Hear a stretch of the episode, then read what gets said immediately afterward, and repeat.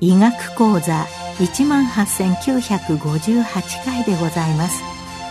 全国の医師の皆様毎週火曜日のこの時間は日本医師会の企画で医学講座をお送りしています。今日はアナフィラキシーのブライトン分類とはと題し福岡看護大学基礎基礎看護部門教授岡田健二さんにお話しいただきます。なおこの放送はマイクロソフト Teams を使用して収録しています。皆様こんばんは。福岡看護大学の岡田と申します。本日のテーマはワクチン接種後のアナフィラキシーのブライトン分類とは？でございます。まずこのブライトン分類の導入までの経緯をご紹介させていただきます。2009年新型インフルエンザが国内外で大きな流行となり、このワクチンに関して開発治験の段階から接種後のアナフィラキシーの頻度が季節性インフルエンザワクチンより高いこと。が懸念されていました。新しく導入されるワクチンに関しては、ワクチン接種との因果関係に関わらず、接種後の様々な事象を広く収集することが安全性を評価することにつながるとの国際的な考え方がありましたので、当時の新型インフルエンザワクチン接種後の死亡例、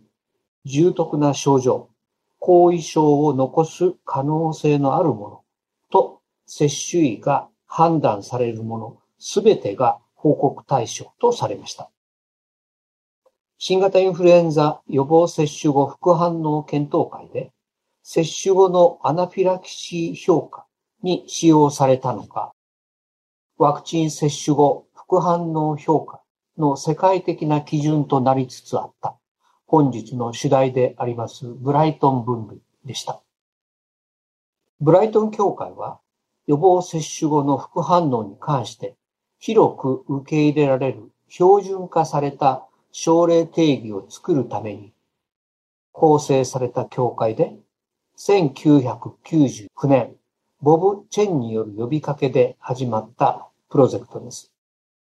WHO や米国 CDC だけでなく、欧州 CDC なども加わり、ワクチンの安全性だけでなく、患者の治療医薬品、監査事務、公衆衛生、ワクチン配送などに関しても専門的知識を持った国際的な組織です。この協会で収集解析され、提示された安全性に関するガイドラインによって、ワクチンの安全性に関する世界中の関係者の間で、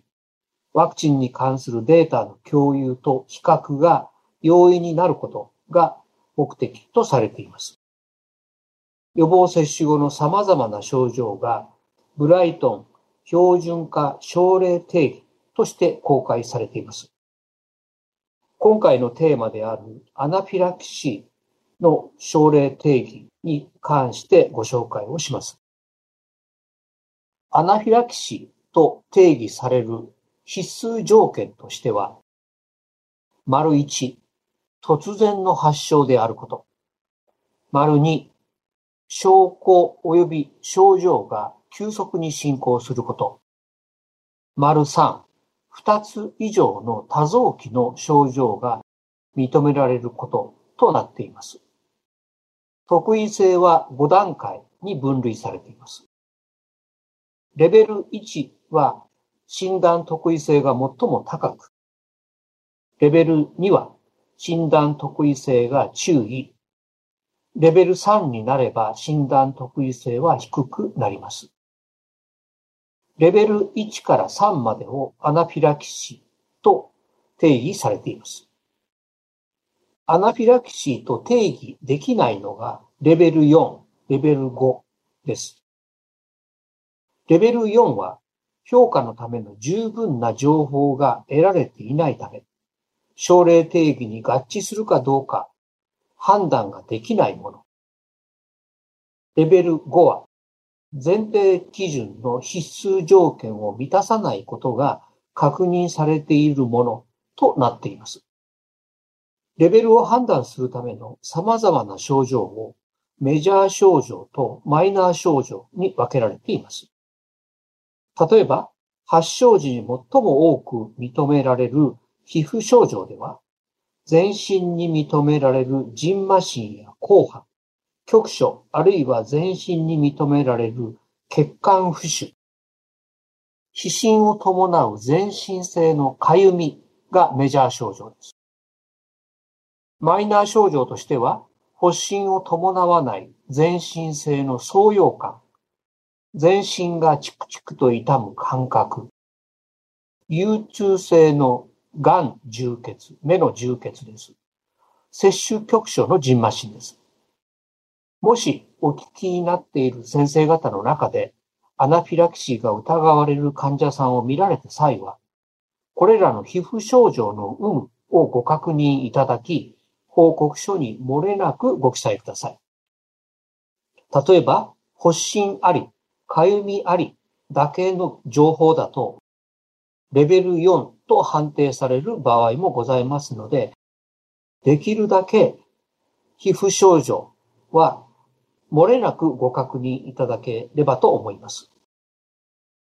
次に多く認められる呼吸器症状についての注意点でございます。特に気をつけて見ていただきたいのが、気道の狭窄症状としての全名の有無でございます。全名が認められればメザー症状と考えます。過呼吸や陥没呼吸など呼吸不全の兆候が認められた場合は、緊急の対応が必要です。ただ、喉の違和感、咳があるとだけ書かれた場合は判断に迷います。続いて、循環器症状の注意事項です。ここでは意識レベルの低下や意識消失などに注意が必要です。これらは血管瞑想神経反射との鑑別が必要です。血管瞑想神経反射の場合は、除脈と血圧低下が見られます。一方、アナフィラキシーの場合には、頻脈と血圧低下です。脈拍数と血圧の測定をお願いします。今までご説明をいたしました皮膚粘膜症状、循環器症状、呼吸器症状、消化器症状などをメジャー基準及びマイナー基準ごとにブライトン分類では記載をしています。該当する症状の組み合わせでレベルが分類されます。例えば、皮膚粘膜症状で全身性ジンマシンが認められた場合はメジャー基準に該当します。呼吸器症状として、両側性の全名が認められれば、呼吸器のメジャー基準に該当することから、レベル1と判断されます。このブライトン分類がワクチンの安全性評価に寄与した事例をご紹介をします。2011年12年シーズンの季節性インフルエンザワクチン接種後のアナフィラキシーは、従来の頻度、100万接種あたり約1件より多いことがシーズン終盤に気づかれました。国内すべてのインフルエンザワクチン接種後のアナフィラキシー症例にブライトン分類を適合し、メーカーごとに評価した結果、あるメーカーのワクチンだけアナフィラキシーの頻度が高いことが判明しました。他のメーカーのインフルエンザワクチンのアナフィラキシーの頻度は100万回あたり1.1件から1.5件従来の頻度と変わりがありませんでした。このため、当該シーズンのインフルエンザワクチン成分を詳細に検討した結果、防腐剤の変更が原因と推定されました。迅速な対応がなされ、翌2012年13シーズンには、同メーカーの防腐剤を従来品に戻した結果、アナフィラキシーの頻度はこれまでの頻度に戻りました。ブライトン分類による副反応評価制度がインフルエンザワクチンの安全性の向上に寄与した事例と考えられます。後半は具体的に今話題となっています新型コロナウイルスワクチン接種後のアナフィラキシーとして報告された事例の中からブライトン分類で評価された症例を紹介します。症例は2021年3月26日に開催された副反応検討部会と安全対策調査会の資料から代表的なものを抜粋しました。49歳の女性で1回目の接種。基礎疾患として喘息がある方です。コミナティ緊中10分後に発汗と全身創用感が出現し、20分後、全身性後半、全名、持続的感性外装が認められています。全身性後半は皮膚症状のメジャー基準。全名は呼吸器症状のメジャー基準に該当しますので、ブライトン分類でレベル1と評価されます。これまで、令和3年2月17日から令和3年3月21日までに副反応疑い報告においてアナフィラキシーとして報告された事例が181件ありました。この181事例を対象にブライトン分類での評価が公開されています。その結果、レベル1と評価されたのが181件中7件、3.9%。レベル2が3件、18.2%。レベル3が7件、3.9%でした。レベル1から3がアナフィラキシーですので、181件中47件、26%がアナフィラキシーと評価されました。報告頻度は100万回接種あたりで81件です。この頻度は欧米で公開されている報告件数と比較して、今のところやや多いと考えられますが、海外でも接種開始当初は関心も高く、かなりの頻度でしたが、次第に多くの方々に接種が進むと、この頻度は減ってきます。国内でも高齢者や基礎疾患をお持ちの患者さんへの接種が始まると、この頻度は低下してくるのではないかと考えられます。先生方からアナフィラキシーが疑われて報告いただいた症例の中でおよそ4分の3、74%の事例がアナフィラキシーと評価されていません。多くがレベル4です。レベル4は先にご説明いたしましたように評価できる十分な情報が記載されていないため、症例定義に合致するかどうか判断できない事例です。今後、アナフィラキシーが疑われた症例を経験された場合には、まずは患者さんの状態をよく観察いただき、必要ならアドレナリン製剤の筋肉内注射や酸素投与をいただきながら、症状の有無を確認して、症状を漏れなく記載していただくようにお願いをいたします。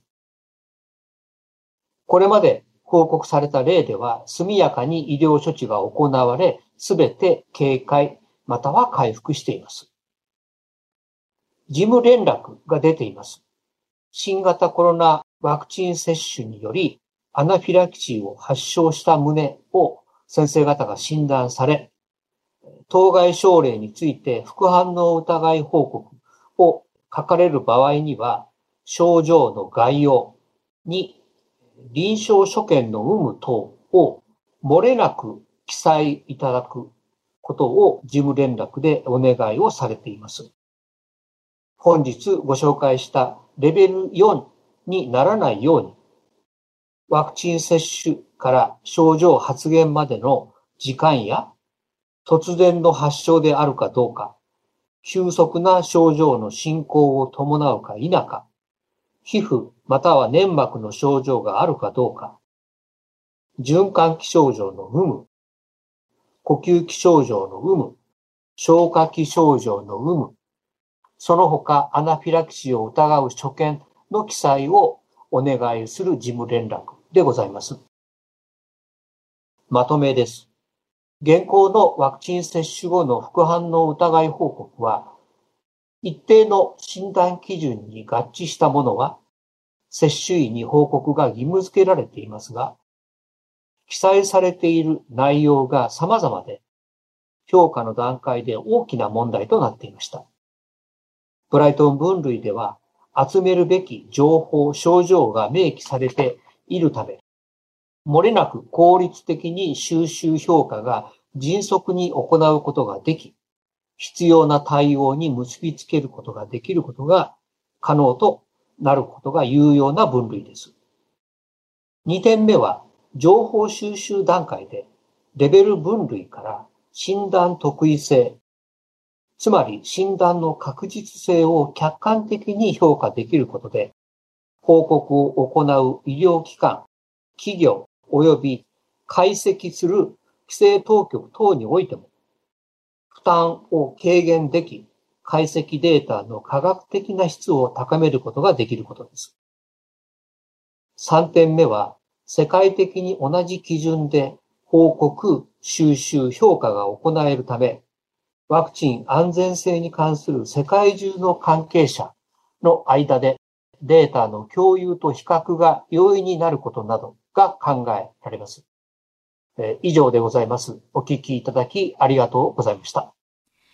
今日はアナフィラキシーのブライトン分類とはと題し、福岡看護大学基礎基礎看護部門教授、岡田健二さんにお話いただきました。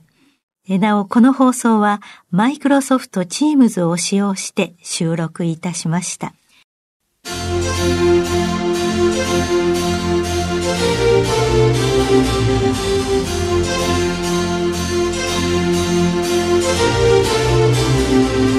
それではこれで日本医師会の企画でお送りいたしました医学講座を終わります。